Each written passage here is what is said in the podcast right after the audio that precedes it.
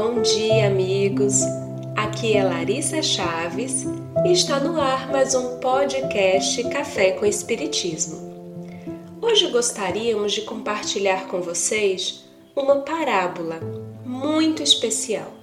Essa parábola foi contada pelo espírito Joana de Ângeles ao médium Divaldo Pereira Franco, quando ele passava por uma das maiores provações de sua atual existência. Encontraremos esse relato no livro A Veneranda Joana de Ângeles, de Celeste Carneiro e de Valdo Franco. Em 1962, Divaldo passou por uma grande provação, ficando vários dias sem condições de conciliar o sono. Hora nenhuma o que lhe trouxe constante dor de cabeça.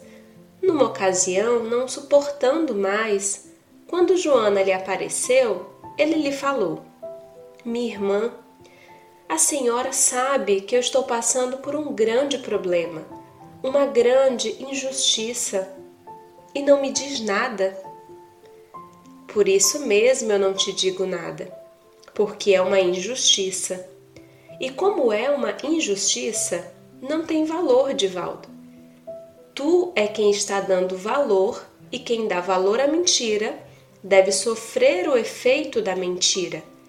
Porque se tu sabes que não é verdade, por que estás sofrendo? Eu não já escrevi por tuas mãos? Não valorizes o mal? Não tenho outro conselho a dar-te.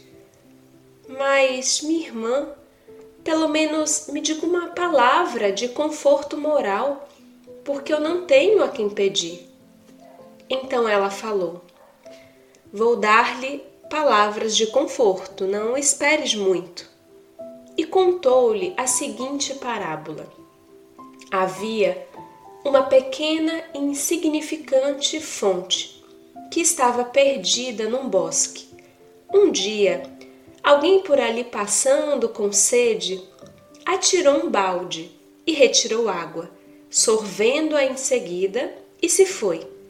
A fonte ficou tão feliz que disse de si para consigo: Como eu gostaria de poder descedentar os viajantes, já que sou uma água preciosa. E orou a Deus: Ajuda-me a descedentar. Deus deu-lhe o poder. A fonte cresceu e veio à borda. As aves e os animais começaram a sorvê-la e ela ficou feliz.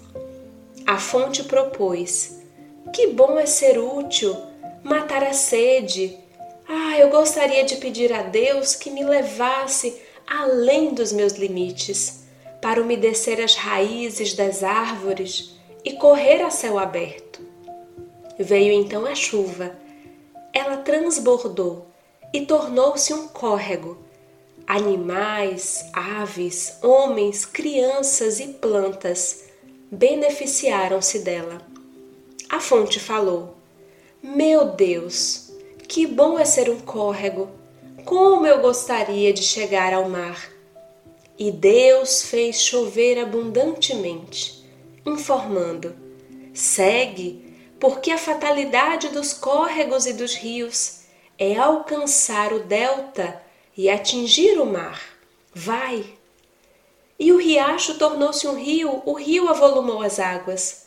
Mas numa curva do caminho havia um toro de madeira.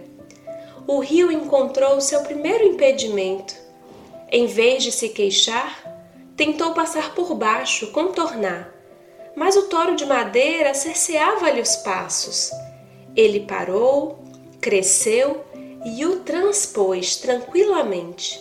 Adiante havia seixos, pequeninas pedras que ele carregou, e outras imovíveis, cujo volume ele não poderia remover. Ele parou, cresceu e as transpôs, até que chegou ao mar. Compreendeste? Hum, mais ou menos. Todos nós, Divaldo, somos fontes de Deus. E como alguém um dia bebeu da linfa que tu carregavas, pediste para chegar até a borda, e Deus, que é amor, atendeu-te. Quiseste atender aos sedentos, e Deus te mandou os amigos espirituais para tanto. Desejaste crescer para alcançar o mar, e Deus fez que a sua misericórdia te impelisse na direção do oceano.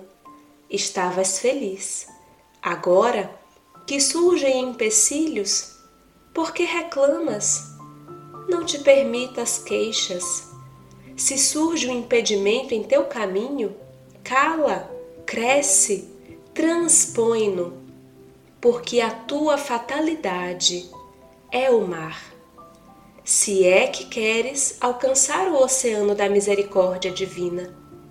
Nunca mais lamentes a respeito de nada. Diante dessa parábola, meus amigos, tão profunda, o que teríamos a acrescentar?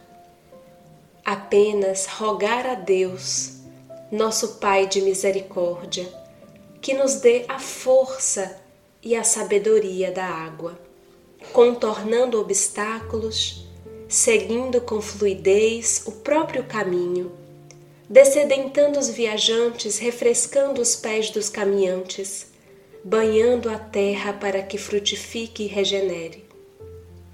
Se não temos ainda condições de desaguar no mar do amor e da sabedoria infinitas, que saibamos ser pequeno lago a matar a sede dos que vivem próximos de nós a começar pelos mais próximos, que somos nós mesmos, e seguindo aos que foram plantados em nosso raio de ação.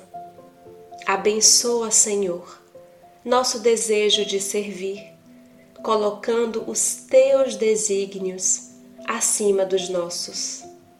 E que assim seja.